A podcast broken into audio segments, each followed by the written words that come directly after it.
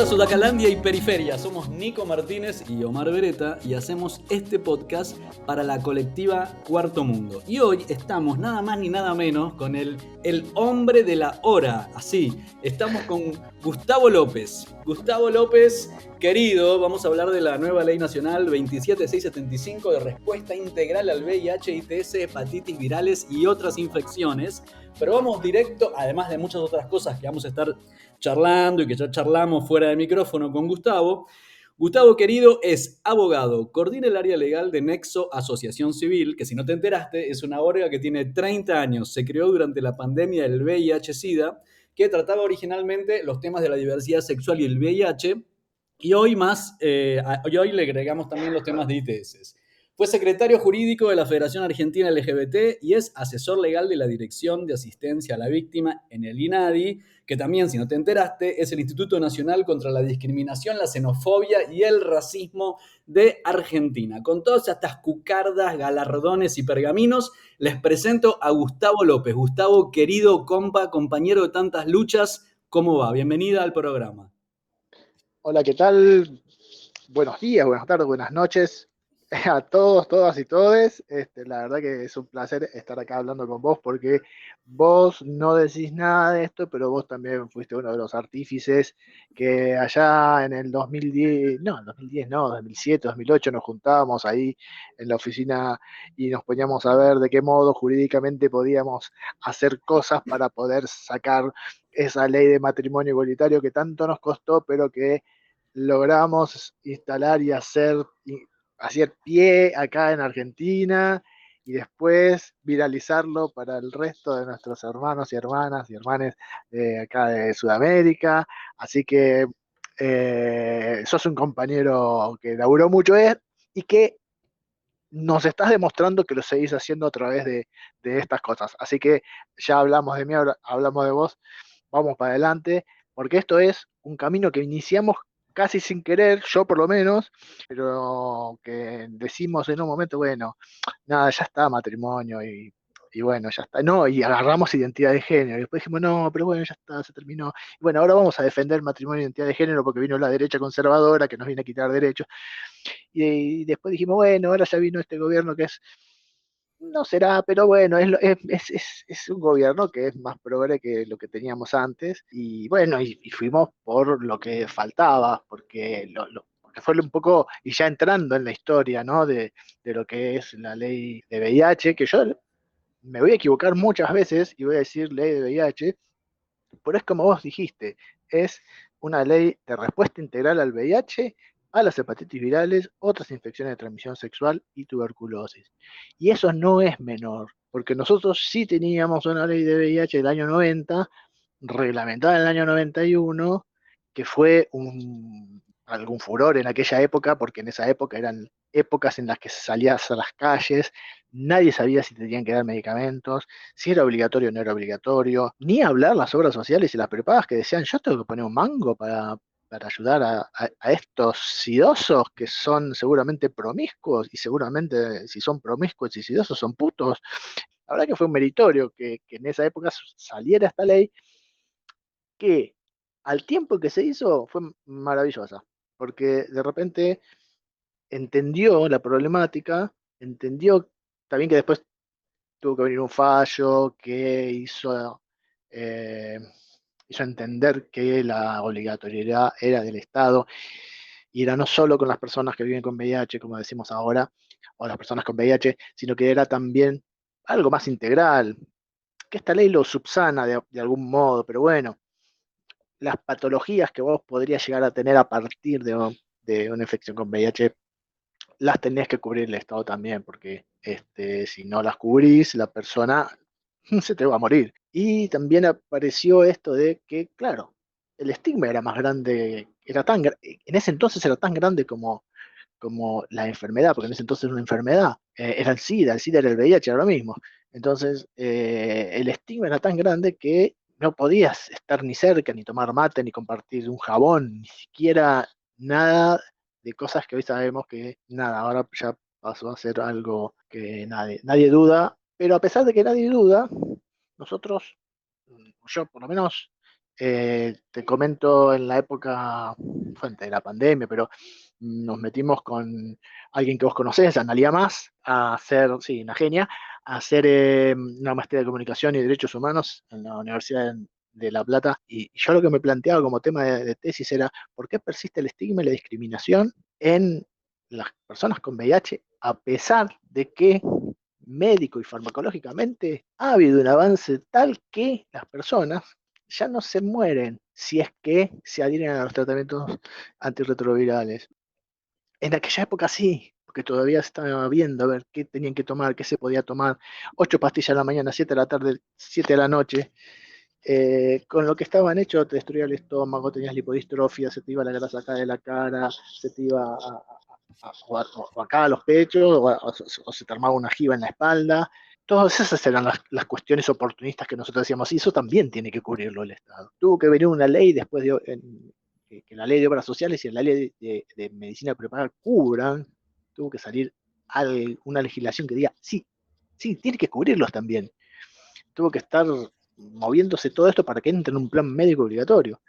Tuvo que hacerse una codificación, una codificación, porque el, el estigma era tan grande que no tenía que ir con nombre y apellido.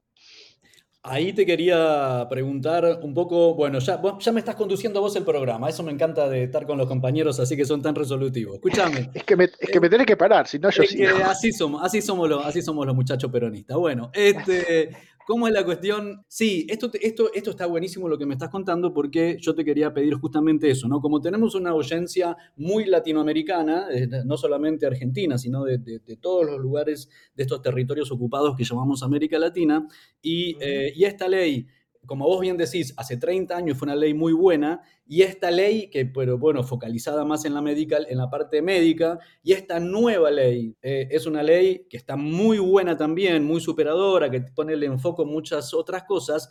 Lo primero que te quería pedir, antes que nos metamos a hablar un poco de la ley, es, bueno, y lo mismo que hicimos con la compa Analía Más, nos, me pongo de pie, la saludamos, le mandamos un beso a la gran compañera, con el tema de la legalización del aborto, ¿no? Que chiques, si no lo vieron, vayan a ver el episodio 5 de Cuarto Mundo, están todas las redes digitales con legalización del aborto en Argentina.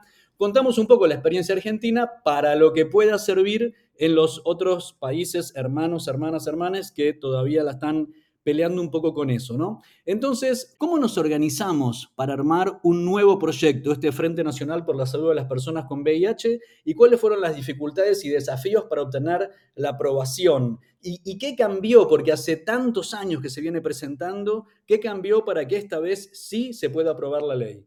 Sí, es un poco, tengo que retroceder un poquito para, esto, porque lamentablemente es necesario.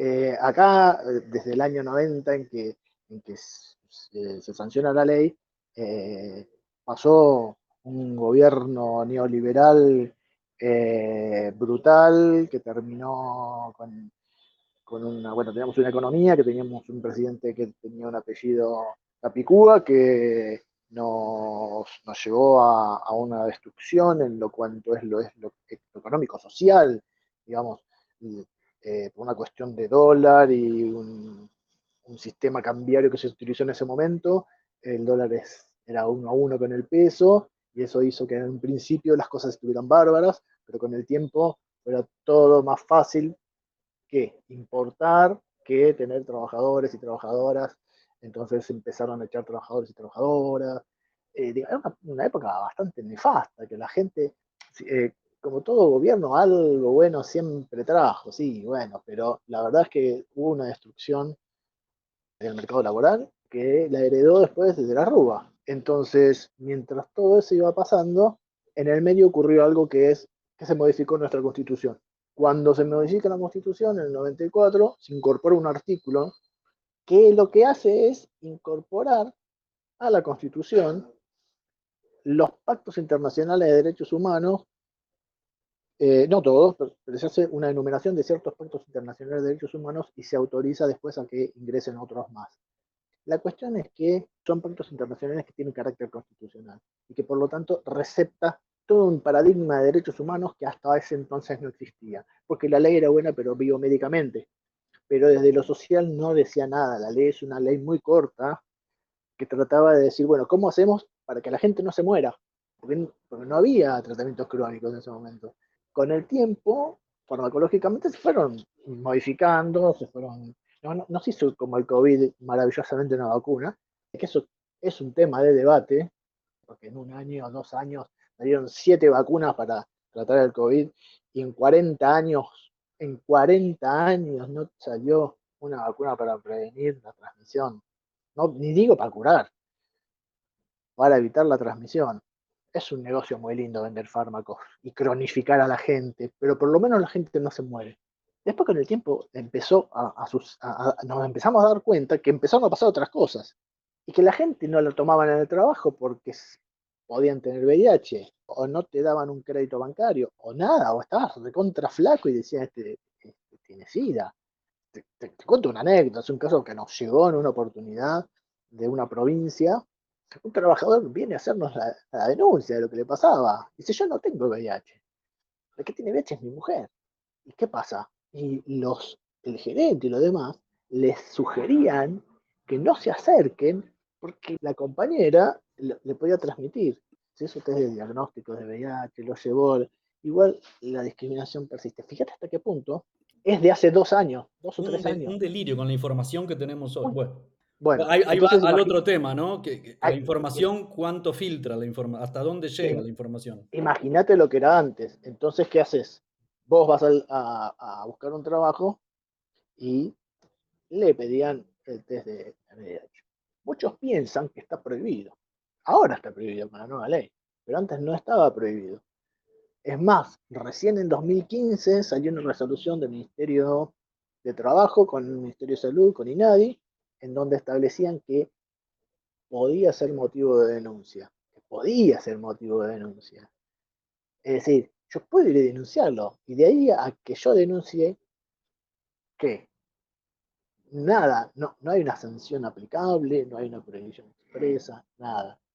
Hoy la ley te lo prohíbe expresamente, porque si nosotros vamos a las estadísticas en Argentina, en Argentina, en la población general, tenemos un 70% de personas que se atienden en el sistema de obras sociales, o sea, los que están en relación de dependencia y le descuentan un, dinero de su sueldo para que tenga una medicina, y las empresas de medicina prepaga, que es el que quiere ir y la pone en su bolsillo y hay un 30% que se atiende en el sistema público. En VIH funciona al revés. El 70% se atiende en el sistema público y el 30% se atiende en el sistema de obras sociales me, prepagas. ¿Me quieren explicar por qué? Porque no consiguen laburo. ¿Por qué no le dan laburo? Porque estos diagnósticos, en Argentina decimos testeos de VIH, esos diagnósticos se los hacían firmar compulsivamente y si no querían firmar no los tomaban Ahora no, ni siquiera se puede, ni siquiera se le puede acercar ese formulario. Ni siquiera se puede preguntar, claro, sí. Ni siquiera se puede preguntar. O se los hacían callados. Todo este temor fue cambiando a medida que empezaron a surgir los tratamientos antirretrovirales buenos, que lograron que la carga viral descienda hasta llegar a indetectable, que el recuento de CD4, que son las defensas, eh, quienes los tenían muy bajos, los recuperen, quienes no los habían bajado los mantengan, es decir, que tengan un buen estado de salud. Para quienes no están muy al tanto, el VIH es el virus, el virus ingresa al organismo, se replica y ataca las defensas del organismo. La idea es que uno entre en un tratamiento retroviral. Hablamos de, y la ley también un poco medio que lo, que lo sugiere, de, de, tratamientos tempranos, o sea, que vos puedas saber rápido si tenés VIH o no, para qué para que te puedas atender rápido, así tu carga viral no sube. En tanto tu carga viral no suba, vos tampoco vas a infectar a otra persona, y a su vez tampoco van a afectar tus defensas.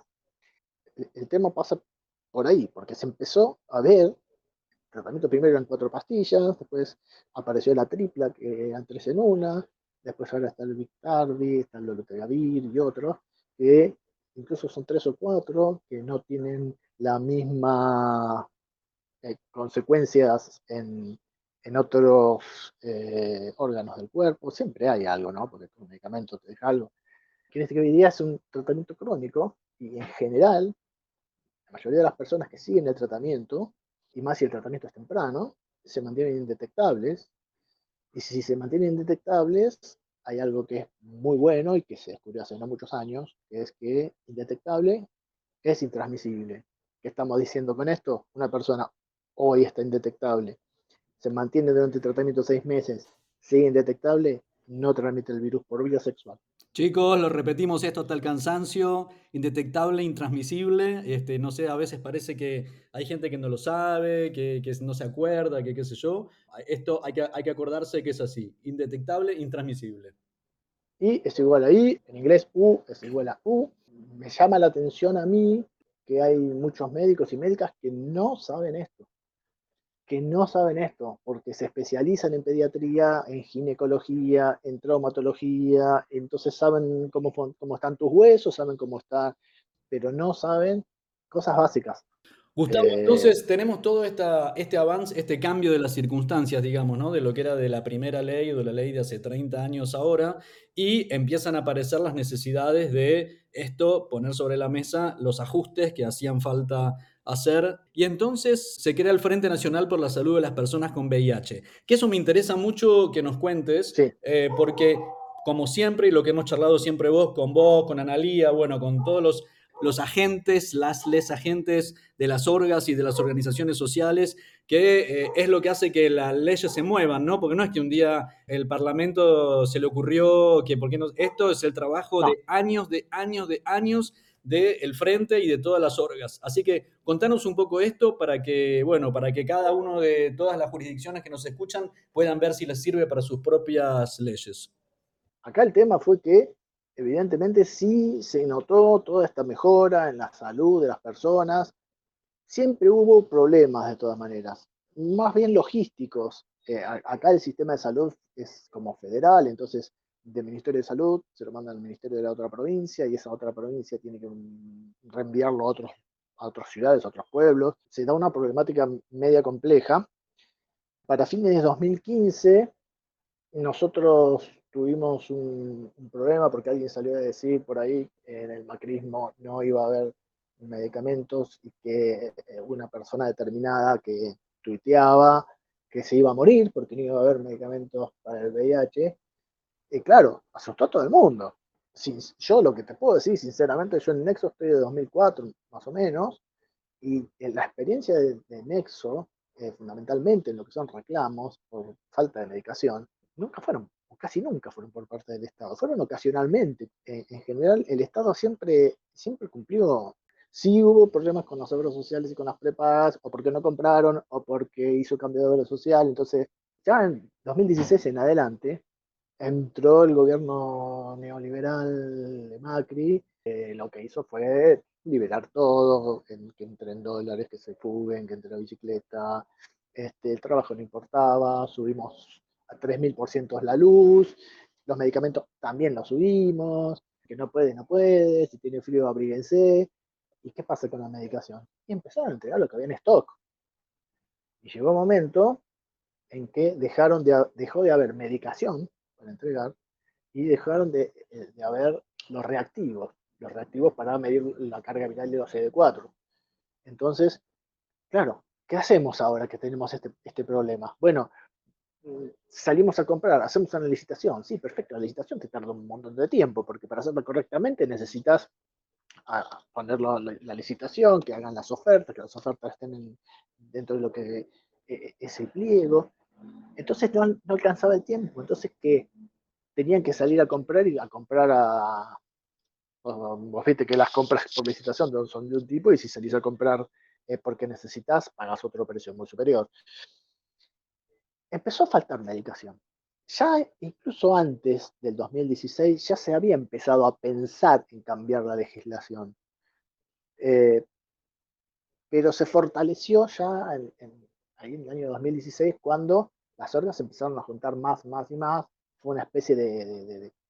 yo, digo que ahí se, creó el Frente por, la Salud de las Personas con VIH, que ahora se llama Frente por la Salud de las Personas con VIH y hepatitis virales, porque ahí es donde se notó fuertemente que esas ideas que estaban un poco antes del 2016 de mejorar esa ley que ya teníamos, pero que ya estaba un poco obsoleta en algunas cuestiones, ahí se notó que era necesaria cambiarla. Que era necesaria porque no se podía jugar con la salud de las personas. Entonces, primero se, empezaron a juntar algunos, algunas agrupaciones, se armó un grupo de Facebook, yo medio que miraba de afuera, viendo cómo avanzaba, hasta que se presentó un proyecto en 2016 donde yo no había intervenido y después ya vi que la cosa se estaba desmadrando, que los derechos seguían siendo vulnerados. Particularmente me toca un caso de una persona que va a comprar un departamento, que es una persona que tiene solvencia económica, el banco es cliente de un banco, el banco le aprueba el crédito y dice, bueno, ahora tenés que ir a la compañía de seguros. En realidad tenía el mismo nombre que el banco, la compañía de seguros, así que en realidad era el mismo banco. Pero eh, eran como dos sociedades distintas, ¿viste? Son, no, uno dice, no, yo no tengo nada que ver con la otra, pero extrañamente nos llamamos igual y hasta tenemos el mismo símbolo, pero bueno, no importa. Este, la cuestión es que la compañía de seguros le dice, bueno, eh, eh, el muchacho va y pone el anticipo para comprar el departamento y todo. La, la compañía de seguros le dice, bueno, tenés que hacerte el chequeo médico. Y dentro del chequeo médico le piden VIH. A pesar, a pesar de que la Superintendencia de, Seguros de la Nación tiene una resolución que expresamente prohíbe que haya exclusiones en razón de SIDA. Dice, mira, que, mira vieja lo que es la... Sin embargo, eh, este, me, consulta y digo, no, vos andáis, explicale. Decirle que vos tenés VIH y mostrarle la historia clínica de tu, de tu médica, que es de un, también de un, muy, muy importante, una muy importante fundación. Y bueno, fue, le mostró, y, se lo negaron el crédito. Y se lo negaron. El estigma es terrible cómo funciona. Por eso es incomprensible, porque hoy, si tenés el indetectable intransmisible, tenés la medicación gratuita, podés llegar a la indetectable intransmisible. ¿Por qué corno haces tanto hincapié sobre eso? Si nosotros lo pensamos bien, una persona con, una dolencia cardíaca, una persona insulino dependiente, una persona con, con cardiopatía o con tensión arterial alta, tiene mucho más riesgo de, riesgo de vida y riesgo de muerte, como lo quieran llamar, que una persona con VIH o con hepatitis virales que llevan adelante el tratamiento. Porque vos llevas el tratamiento adelante, el virus está indetectable entonces no ataca ningún, nada, no ataca ninguna de las células que defienden a tu organismo.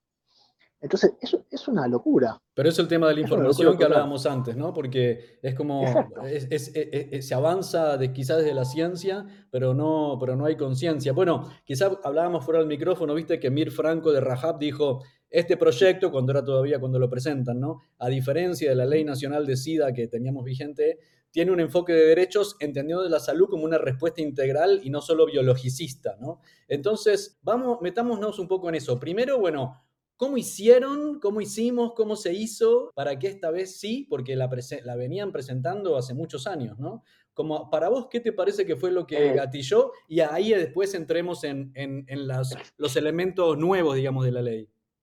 Dale, el secreto del éxito, a ver cuál fue. Ese, ese.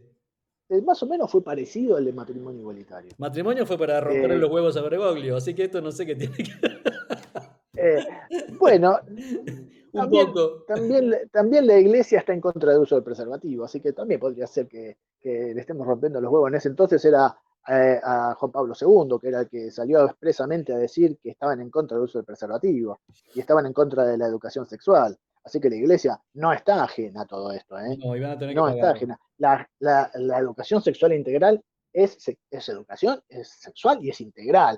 Hay un montón de cosas que no resultan tan importantes como saber educación sexual integral, porque prevenís embarazos, porque prevenís infecciones de transmisión sexual, porque prevenís abuso, infecciones. Abuso intrafamiliar y el abuso que te hacen los curas en la escuela, claro, sí.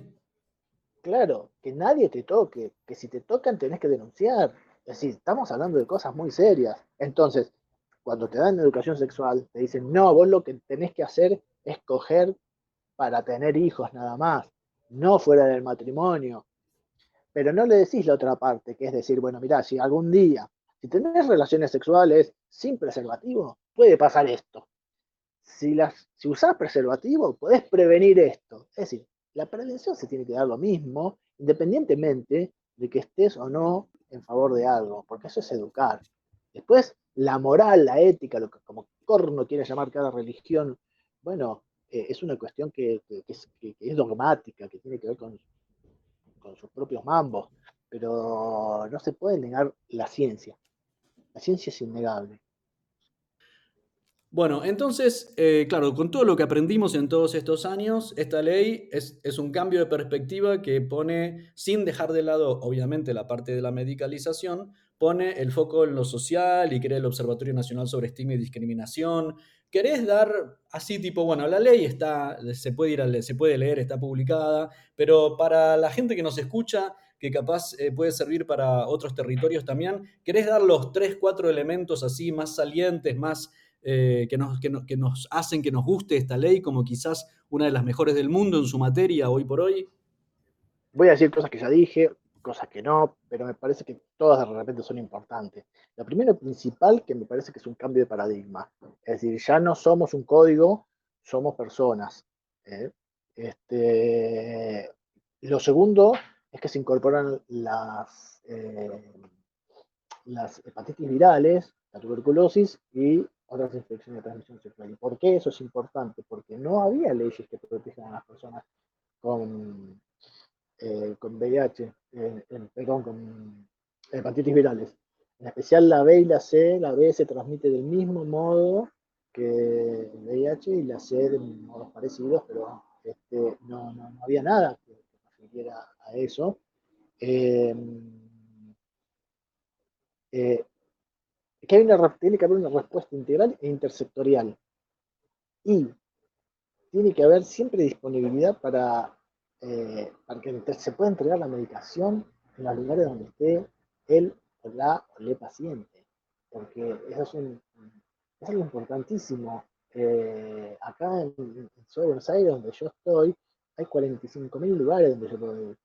Pero cuanto más chica es la ciudad, pueblo, etcétera, más difícil es. Entonces, eh, tenemos dos, situaciones. Una que es la persona que tiene plata y se puede ir a otra ciudad a buscar medicación, después está la que no la tiene. Entonces, tenemos que asegurar, para poder erradicar el VIH, tenemos que tratar de que llegue a todos lados. También tenemos que pensar, por eso está abierta a, a lo que es la reglamentación, eh, porque la ley ya está, la ley está y como vos sabés, la ley ya está vigente y está operativa en todo lo que es operativo. No todo es operativo. Eh, te digo, el artículo 8 te dice que está prohibido hacer ustedes los diagnósticos de VIH en los exámenes preocupacionales. O sea, está claro que ya está prohibido. Lo que hay que ver es bien cómo el, decreto reglamentario eh, sanciona las situaciones o, de qué modo eh, actúa, porque es sin, sin, previsión, sin sanción y previsión, legalmente. Entonces, pero digamos, tenemos una ley que nos permite eso. Y también nos permite eh, la posibilidad de que aceptemos o no eh, ser un código. que, que podamos decir, sí, yo quiero que mi etiqueta siga codificada, como lo estableció el, el decreto reglamentario anterior, o no, o que me ponga Gustavo López, punto, con cualquier receta. Porque al revés, a veces es como que vas con una receta codificada y dicen, ah, mirá vos. En cambio, si vas con una receta común a buscar una medicación que no es de VIH, por eso hablamos de respuesta integral. O sea, si vos tenés un problema de salud estomacal o tenés un problema eh, de algún de cualquier tipo que se te ocurra que esté vinculado a, la cuestión del VIH, no azaroso, no porque fuiste a jugar la pelota y te rompiste la pata, este, sino que tiene que ver porque el VIH hizo algo que vos, eh, nada, el médico dijo, mira, tenés que tomar esto. Este, bueno, esa medicación también debería ser eh, absolutamente gratuita. Y vos deberías ir a, la farmacia, ir con eso y que no diga un código, este, que ahora lo dice. Eh, la fabricación pública de medicamentos tenemos un, problema grande porque también tenemos que comprar a precios siderales, eh, que es otro tema que yo no es lo manejo eh, de la mejor manera, pero el tema de las patentes es, es terrible porque eh, vos tenés una medicación que tiene una droga determinada, vamos a hacer cualquier cosa, tenofovir, que viene con tricitabina y de repente le cambian un porcentaje y entonces ya es otra fórmula, entonces ya la patente que tiene vigencia por tanto tiempo dejó y es una nueva medicación que tiene una nueva patente y que tiene que seguir garpando.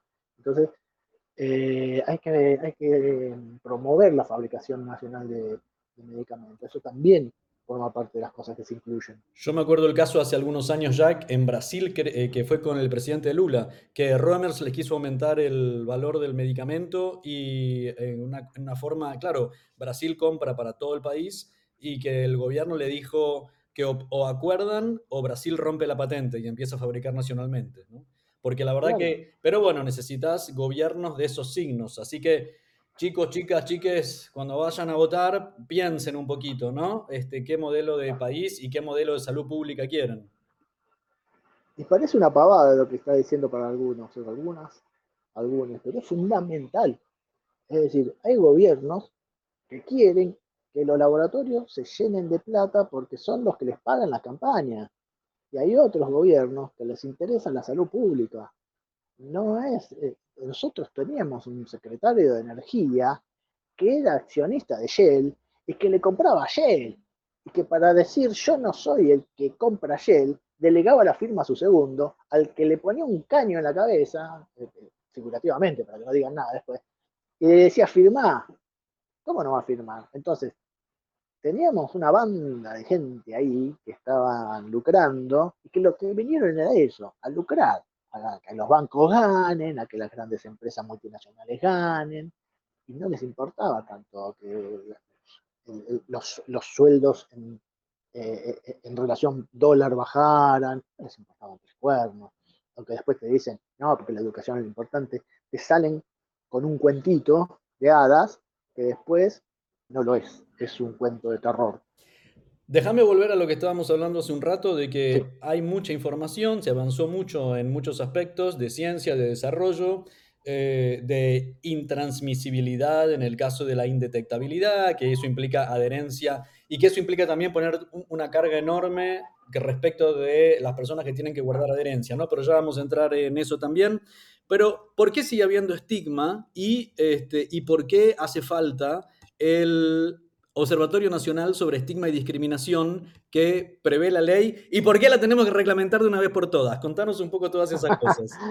no, bueno, lo que, pasa es que la, ley simplemente lo crea, crea el, el, Observatorio de Estigma y Discriminación, pero no te está diciendo mucho más que eso, ni qué funciones va a tener, ni si va... Nosotros, por ejemplo, lo que decimos es que el observatorio no solo pueda recabar información de cómo hablan los y las periodistas en relación al tema y dicen un sidoso, este, tal, tal, cosa, o la propia criminalización de las personas que tienen, que tienen VIH, si no, tuvo relación con una persona con VIH sin preservativos y ahora, o muchas otras tantas. Ahí el tema es tratar de nosotros, yo lo, a medida que, lo eh, pensábamos a ver cómo se podía llegar a, a reglamentar, pensábamos también cómo podíamos incidir, no solo reglamentar. Entonces, nosotros en el INADI, en el Instituto Nacional contra la Discriminación, la xenofobia, el racismo, que depende del Ministerio de Justicia de la Nación, tomamos denuncias por discriminación de todos los aspectos, tomamos respecto a, a, a VIH, y emitimos, intentamos hacer gestiones, intentamos que, cesen los actos discriminatorios, intentamos un montón de cosas. Pero si no logramos nada de eso, tenemos que instruir un expediente y llegar a un dictamen final. ¿Qué pasa? Ese dictamen final no es vinculante. Como ese dictamen final no es vinculante, a vos, al, denunciante, o la denunciante, lo que le puede servir es como un medio de prueba para llevárselo a un juez o una jueza y decirle, mire, acá el INAI está diciendo que esta obra social, que este vecino, que esta empresa me discriminó por ser solo una persona que tiene VIH. Y hasta ahí llegamos. O sea, lo que queremos es que nuestros dictámenes sean vinculantes. Nosotros queremos que sí podamos aplicar sanciones, que sí podamos eh, ordenar capacitaciones, no sugerir capacitaciones. Porque el otro gran problema son las capacitaciones.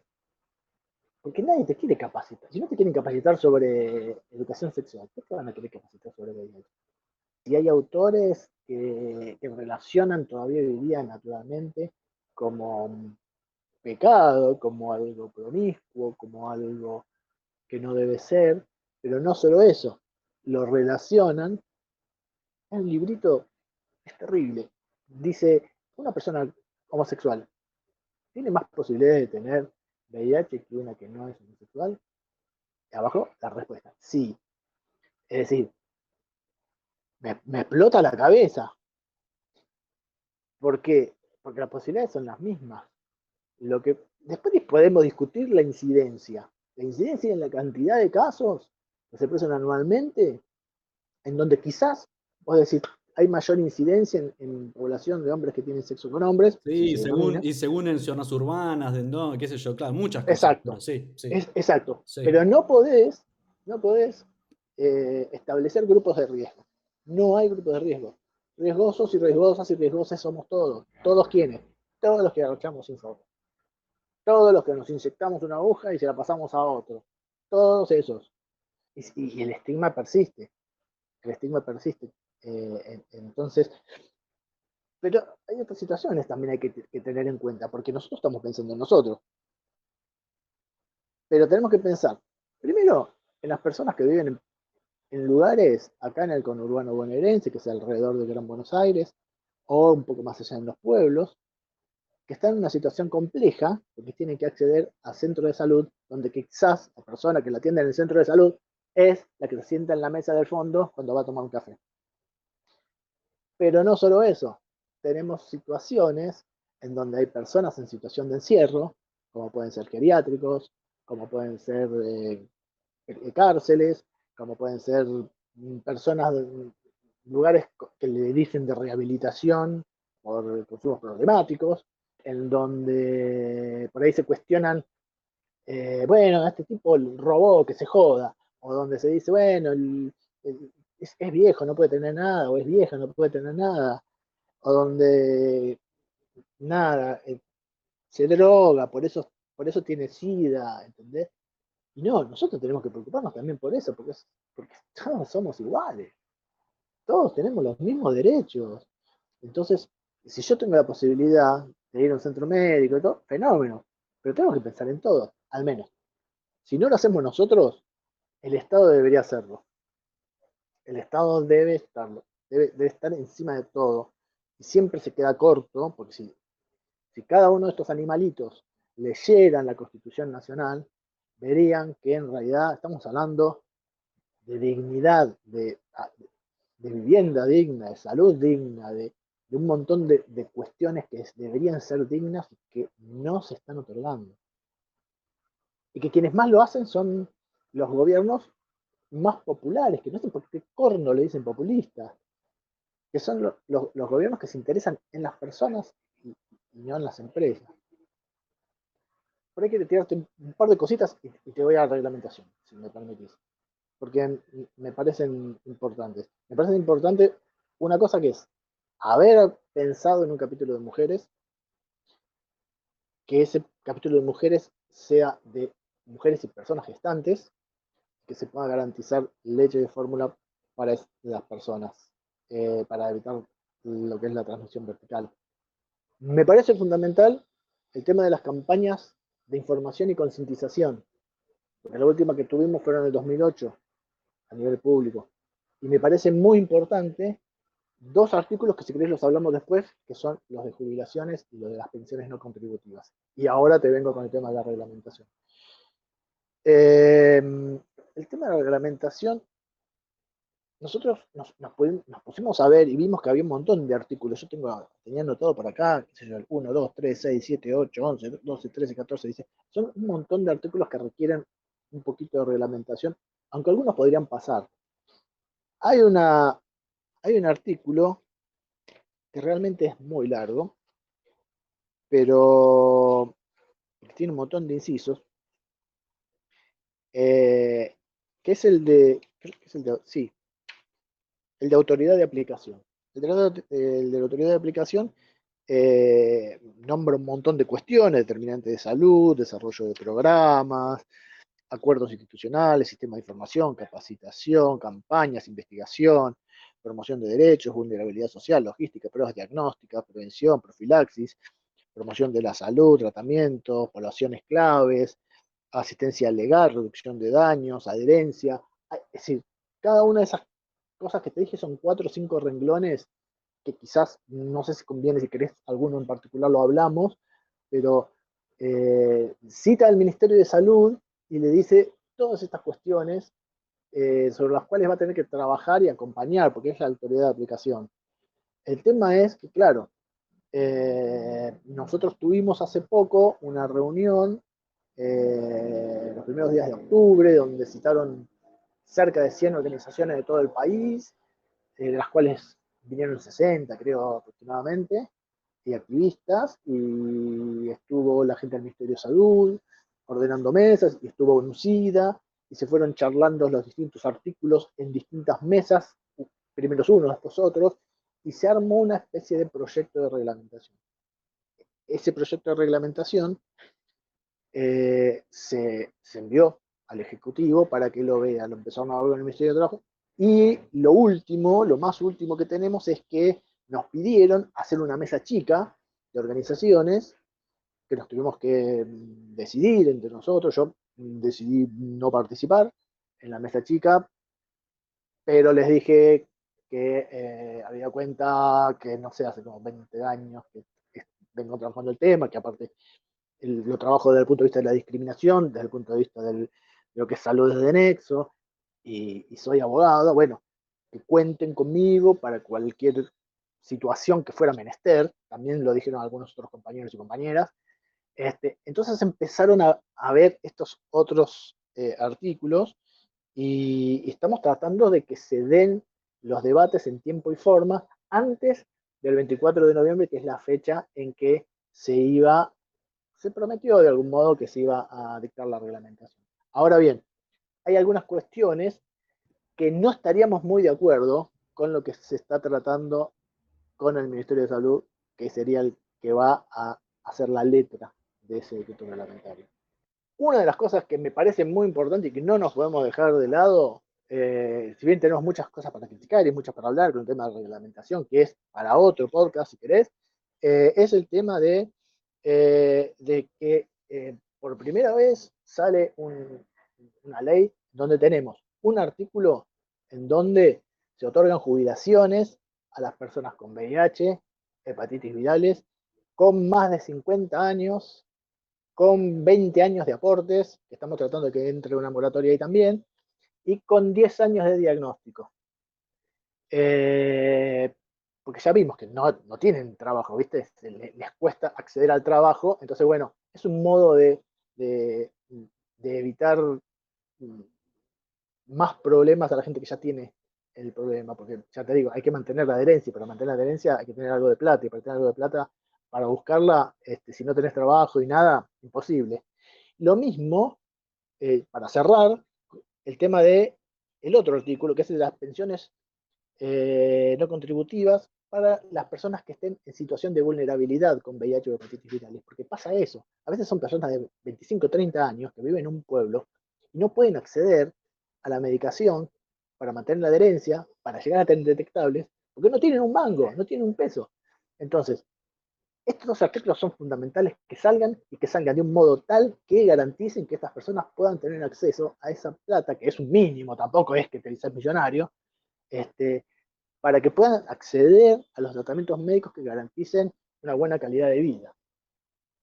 Así que yo quiero, sí, yo quiero dejar acá planteado que esto quizá para, para, otro podcast, cuando analicemos algunos aspectos más de fondo de todo esto, pero que un poco produciendo este, esta reunión con vos, el reclamo común, digamos, que escuché de toda la gente que nos ayudó, que después voy a dar la lista de agradecimientos, es pensar si con el tema este de indetectable intransmisible, que está buenísimo, no estamos poniendo la carga de las personas viviendo con VIH para controlar el VIH, ¿no? Siendo que hay muchas personas que no tienen posibilidades para llegar a eso, porque, porque bueno, que no quede en una, en una estrategia elitista clase mediera, porque si tenés trabajo, techo, alimentación, atención médica, etcétera, eh, la adherencia es posible. Pero si vos no tenés ni siquiera acceso a los medicamentos, entonces es un tema, ¿no? Pero bueno. Eh, eh, pero, esa, eso está pensado eso. Esa, te comprometo para la segunda temporada dale, cuando quieras, siempre a disposición, a disposición tuya y a disposición de todos los temas que sean necesarios, porque creo que esto que fue muy largo es apenas un inicio, y cada uno de, de, todas estas cuestiones que hablamos se puede ampliar mucho y me parece que a mucha gente le podría ser interesante. Y también creo que esta ley es y tiene que ser un faro para el resto de, de las naciones, porque hay muchas, muchos países que ni siquiera tienen una primera ley de VIH y menos de tuberculosis y menos de, hepatitis virales. Así que espero que esto sirva como para crear conciencia y que la gente también se anime a, organizarse y pedir ayuda si es necesario para ver cómo hacerlo, a organizarse para poder tener leyes que garanticen su calidad de vida. Sí, acordémonos siempre que, bueno, nosotros eh, desde esta colectiva y con, gran parte de los compañeros que nos ayudan siempre, no creemos en las fronteras, no creemos en los bordes, no creemos en los países, en los estados nacionales. Acá lo que tenemos son poblaciones que tienen ciertas necesidades, ciertos... Así que esto es este, interseccional y es transversal a todas las personas que estamos en la misma situación en este territorio ahora parece que conseguimos esto. Bueno, los territorios de al lado este, estamos todos en la misma, no es que por ser de una banderita o de la otra banderita quedas de un lado o del otro, ¿no? Y también... Somos todos hermanos, somos todos hermanos. Yo reconocer el, el, laburazo que se mandaron todos los pibis también, viste, muy, muy motivante ver las nuevas generaciones que van entrando en esto. A vos, hermano del corazón, bueno, el laburo de siempre. Y no nos olvidemos que esto salió, como ya dijimos antes, desde la sociedad civil, ¿no? Activamos desde las orgas, desde el llano. Luca Fauno, mi amor, ese día que hacía un frío tremendo, trepada a las rejas del Congreso, le mandamos un abrazo, este, compañera madre de todas estas, de estas cosas. Venimos de la dictadura, venimos de, aunque no hayan vivido la dictadura, vivimos las consecuencias de haber tenido dictadura, por ejemplo, la falta de ESI y la iglesia metida en la escuela y todas esas cosas, ¿no? El neoliberalismo es muy individualista, así que ahí, decime que, me estás pidiendo aire, decime que... Sí. Una cosita nada más, que es muy importante y que me parece que sirvió mucho para esta última, que es, nosotros acá tratamos de hacer una cosa que es muy importante, que es cerrar todas las grietas posibles. Que entiendan desde todos los partidos políticos que esta es una ley para todos, todas y todes, y que no es una ley que el peronismo, el radicalismo, junto por el cambio, o el socialismo, no. Es una ley que la firmaron para presentarla legisladores y legisladoras de todos los partidos. Eso fue fundamental para que haya unidad en, en el recinto, en diputados y senadores que tenemos acá en Argentina. Es fundamental tratar de cerrar grietas porque las grietas no le interesa la salud de la gente. Así que eso también es un aspecto para tener en cuenta. Bueno, si todavía no estás activando en ningún lugar, empezá a activar. A veces es, no tenés que, ir con la pancarta a, tirarte cascote con la policía. A veces es atender el teléfono dos horas. Estate pendiente de, las redes, no solamente del ministerio, para saber todas estas noticias, sino también de Huésped, de Nexo, del INADI, de Rajab, de ACTAP, de Gustavo López. Te contamos que hoy es 12 de noviembre de 2022. El 24 de noviembre, como Cuarto Mundo, va a estar nos invitaron la gente de ACTAP a un foro panel sobre activismo, artivismo y lucha colectiva, mirada sobre la organización colectiva y sociedad civil con trabajo en VIH.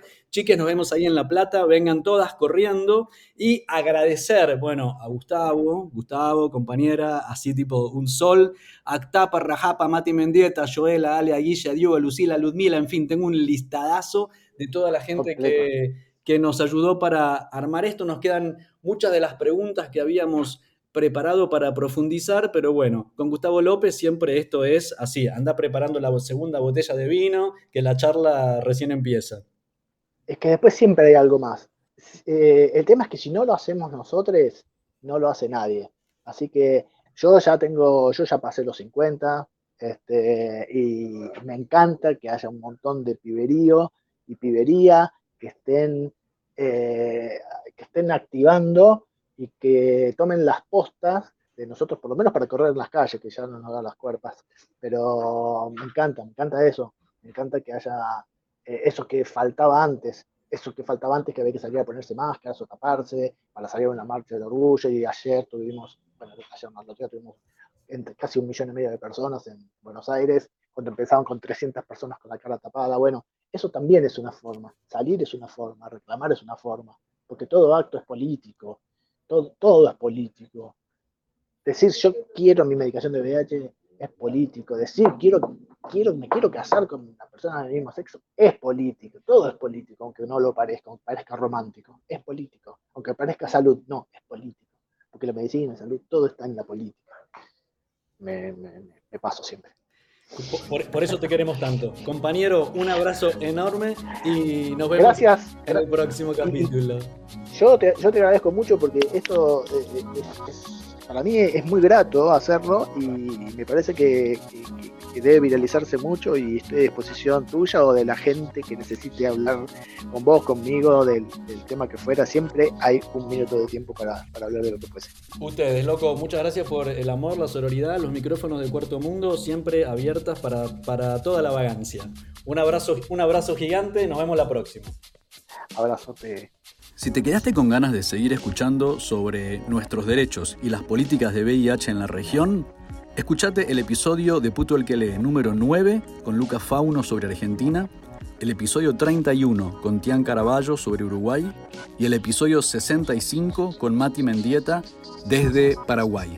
Todo esto lo puedes escuchar gratis y sin registrarte en anchor.fm barra puto y en todas las plataformas digitales.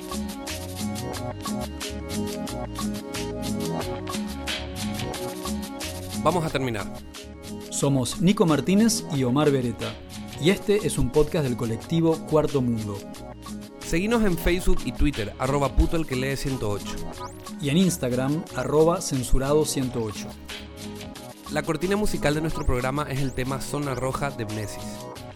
Agradecemos especialmente a Octavio Linares, responsable de nuestra tecnología en sonido. A Nico Granada y al equipo del surtidor por la edición para toda Sudamérica. Educación sexual integral y laica. Hasta, la, próxima.